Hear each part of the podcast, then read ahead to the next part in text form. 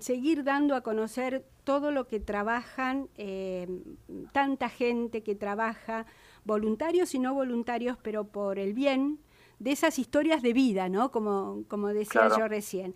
Entonces, en principio, recordarnos muy brevemente lo que, el trabajo de red de comunidades rurales y, bueno, lo que han podido lograr en el año 2021 y los proyectos que tienen para este 2022. Bueno, bárbaro. Primero, gracias. El rol de los medios es súper importante en la difusión de toda la acción de las organizaciones y, otras instituciones también, ¿no? Porque hay desde luego que moverse desde todos los sectores sociales. Así que en ese sentido, muy bueno lo que lo que están haciendo.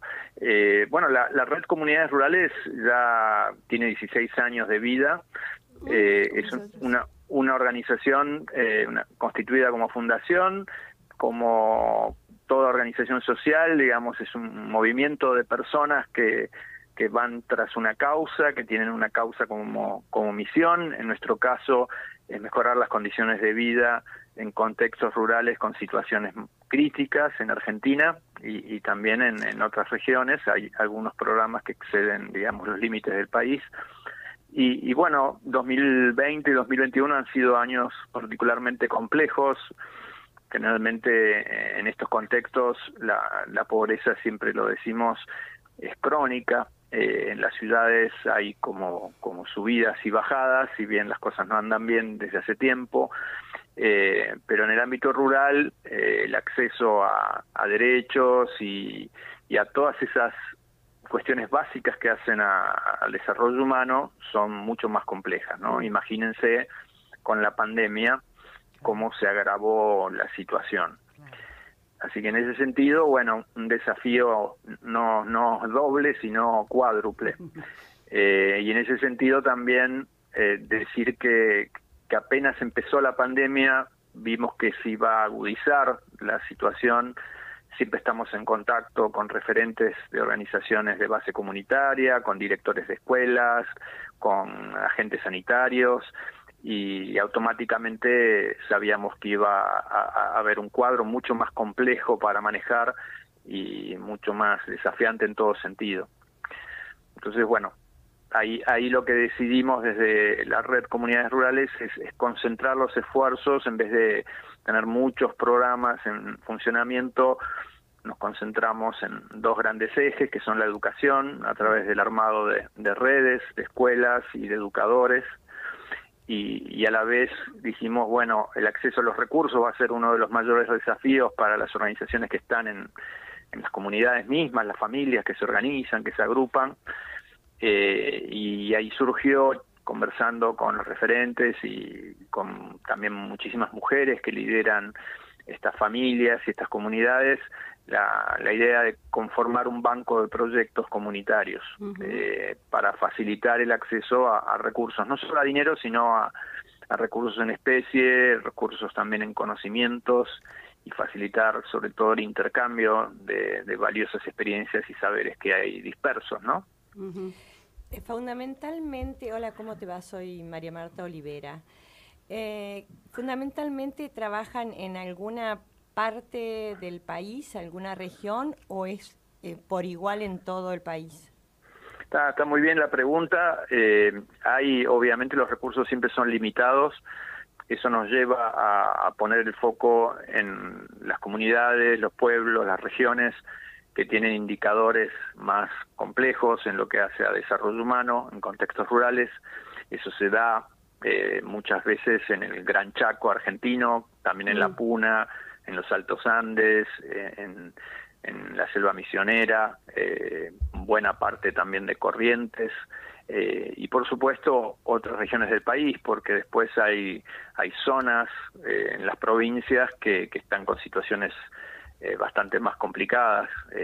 si uno recorre todo, todo el país, obviamente si bien están los límites provinciales, hay zonas de una provincia que están bastante bien y otras que están muy mal, y eso se multiplica prácticamente en todas las provincias, pero se agudiza muchísimo en determinadas regiones, ¿no? Cuando uno habla de Formosa, Chaco, Corrientes, Misiones, los índices ahí de necesidades básicas insatisfechas, Jujuy, Salta, eh, siempre Santiago del Estero, eh, el acceso a la escuela, a la salud, eh, todos los desafíos que hacen a mejores condiciones de vida, ahí es donde dan peor los índices, ¿no?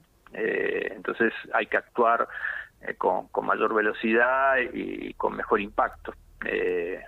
claro. Eh, no, lo que estaba pensando en esto del banco de proyectos comunitarios, algo así dijiste. Sí, sí, sí. Em, ¿Cómo, cómo lo, lo, implementan o cómo, cómo, se va, cómo se desarrolla, digamos, eh, dentro de las comunidades? Eh, bueno, se van estableciendo, digamos, las prioridades o de los, los proyectos.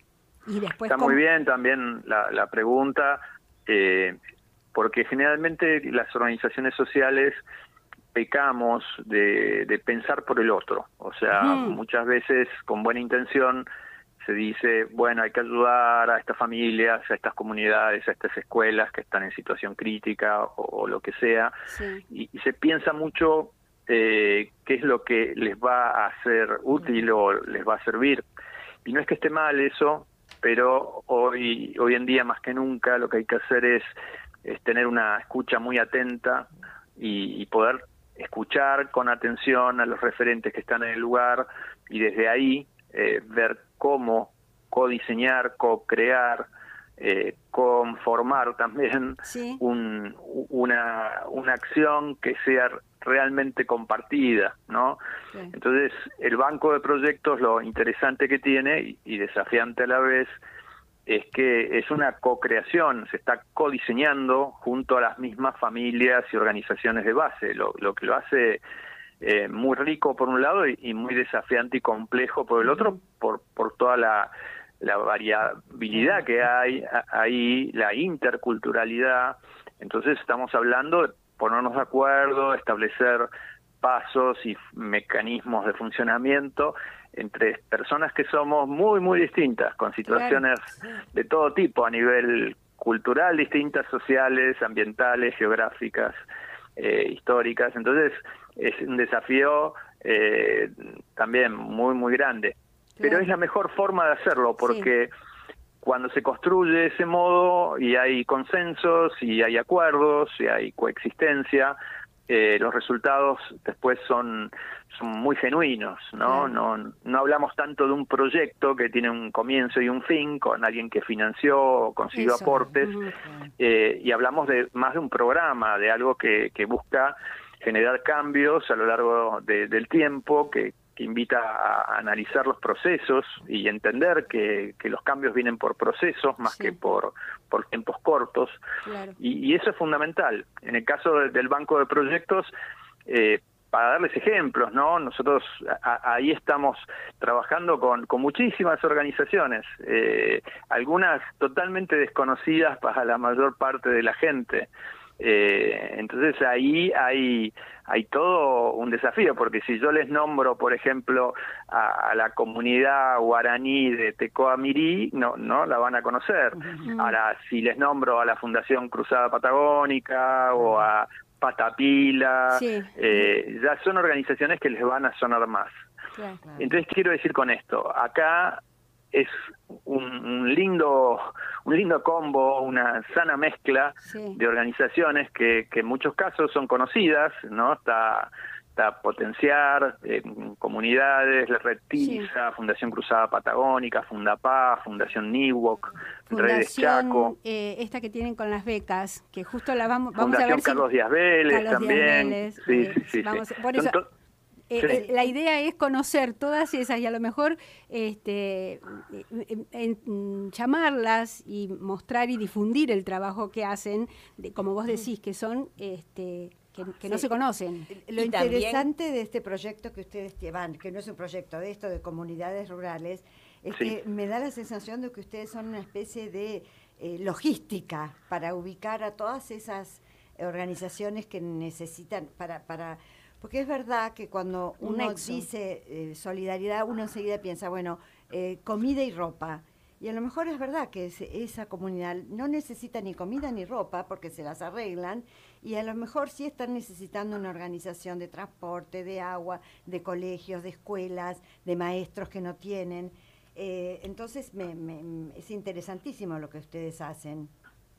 Sí, yo creo que cualquier organización que, que, ponga la palabra red adelante mm, claro. eh, tiene que buscar ser genuina y entonces en ese sentido dar espacios de participación a quienes integran la red. Entonces yo les nombraba algunas organizaciones, hay muchas otras, está Pueblos Originales, Cauqueva, Acerca, o sea, la, después hay las mujeres artesanas también ah, están involucradas de Chaco y después también otras organizaciones como el Programa de Naciones Unidas para el Desarrollo, ONU Mujeres de Argentina, la Red Argentina para la Cooperación Internacional, la Fundación Amalia Lacroce de Fortabat. Esto que estamos desarrollando es, es algo eh, que realmente tiene que tener un impacto fuerte y no se va a lograr un impacto fuerte con, con poquitos eh, participando. Tenemos que lograr que, se involucren organizaciones, organismos, instituciones, empresas de distintos sectores sociales y que cada uno sí aporte en la medida de sus posibilidades en base a, las experiencias que tiene, los recursos que tiene disponible. La red lo que está haciendo, eh, de algún modo, lo, lo definían ustedes, es conectando, es facilitando los procesos para, para que esos escenarios puedan construirse. O sea, eh, el Banco de Proyectos Comunitarios Rurales, ¿para qué es? Es para justamente fortalecer a las organizaciones que están en el territorio, en distintas provincias, que no tienen la posibilidad de acceder a recursos de un modo ágil eh, y, a, intercambiar con otras experiencias y, mejorar los procesos que tienen. ¿Cómo se pueden contactar con ustedes? Y, perfectamente por correo electrónico eh, a red arroba comunidadesrurales.org, lo repito, arroba, arroba comunidadesrurales.org. También nos pueden llamar por teléfono al 011 4795 4455 pero bueno, el, correo electrónico generalmente es, es lo más... ahí tienen redes. Y las redes sociales también, porque me imagino Y obviamente, sí, el sitio web, eh, comunidadesrurales.org, eh, y las redes sociales, sí, vos dijiste, estamos en Facebook, en Instagram, en YouTube, eh, o sea, poniendo el nombre Comunidades Rurales, Red Comunidades Rurales, enseguida les va a aparecer. Y ahí está todo. Y, ahí pueden intercambiar con nosotros, ponerse en contacto y, y ayudar eh, ver cómo participar. O sea, siempre le decimos a, todo el mundo, incluso cuando trabajamos en, los distintos lugares de Argentina, que nadie venga a uno a decirle que no tiene la posibilidad de hacer algo por los demás, que no tiene algo valioso para compartir. Eh, todos tenemos algún conocimiento, alguna experiencia, algún recurso que, que puede ser puesto eh, a favor, digamos, de la comunidad. Entonces, eh, realmente invitamos con las puertas abiertas a, quienes estén preocupados por esto a, participar y, ver de qué manera. Un pequeño aporte mensual obviamente es, muy grande, o sea, porque si son muchas las personas que lo hacen, permite que se financien proyectos, que haya acciones muy concretas en cantidad de lugares que necesitan ese apoyo. Y después hay otras formas de ayuda, eh, desde el voluntariado, desde los conocimientos, desde las empresas, y, es increíble lo que se ha ido logrando. Nosotros octubre y noviembre del año pasado estuvimos recorriendo un montón de provincias en el norte argentino, eh, compartiendo y generando talleres de intercambio, haciendo aportes de celulares, en donde había docentes que no tenían ni siquiera mm. un celular para comunicarse eh, y era la única vía para que les lleguen las tareas eh, a los mm. chicos o a las familias en fin, un montón de acciones que, que son súper necesarias y, concretas. Pero creo que lo más importante acá es que, tengamos un cambio de mentalidad también desde la sociedad. No podemos estar literalmente apagando incendios todo el tiempo. O sea, hay que buscar en, lo social, en lo ambiental, eh, cuáles son los factores que generan esos problemas que después nos preocupan y, nos de alguna manera no, nos quitan el aliento. Eh, y hay que invertir en, lo que es el desarrollo de capacidades. Y hay que dar espacios para que quienes tienen toda la, la, fuerza, la resiliencia eh, y las capacidades para salir adelante puedan hacerlo, que les lleguen esas oportunidades. Entonces, eh, eso es fundamental. Si uno tiene que resumir qué es lo esencial que trata de aportar la red, es facilitar el acceso a oportunidades de desarrollo, eh, facilitar que las familias que están en el ámbito rural, en comunidades muy aisladas, en las escuelas, en organizaciones, tengan la oportunidad de acceder a esos recursos fundamentales para su desarrollo, los que generan cambios en, eh, procesos que llevan tiempo, que hay que ser paciente, que hay que sostenerlos. Entonces ese es el gran desafío. Bueno. Patricio, me encantó, es un buen, un buen mensaje para este comienzo de clases en todo el país. y, Así que muchas gracias. Bueno, eh, sí, gracias también. Y bueno, ya también nos vamos a, seguir eh, conectando con todas estas otras, eh, algunas que vos nombraste, y, nos ponemos como objetivo este año dar a conocer mm, el trabajo que hacen, ese trabajo silencioso y oculto que solo ustedes conocen y la gente que recibe el, la ayuda, ¿no? O el, estar ahí presente. Sí, sí, gracias, gracias por difundirlo. Hay organizaciones maravillosas. Ustedes mm. nombraron también a Fundación Carlos Díaz Vélez con, las becas que, dan para chicos que quieren continuar sus estudios. Es un buen ejemplo también de acercar oportunidades. Así que gracias y, quedamos en contacto. Muy bien, gracias. ¿eh? Patricio, adiós. Patricio Sutón, director de la Red de Comunidades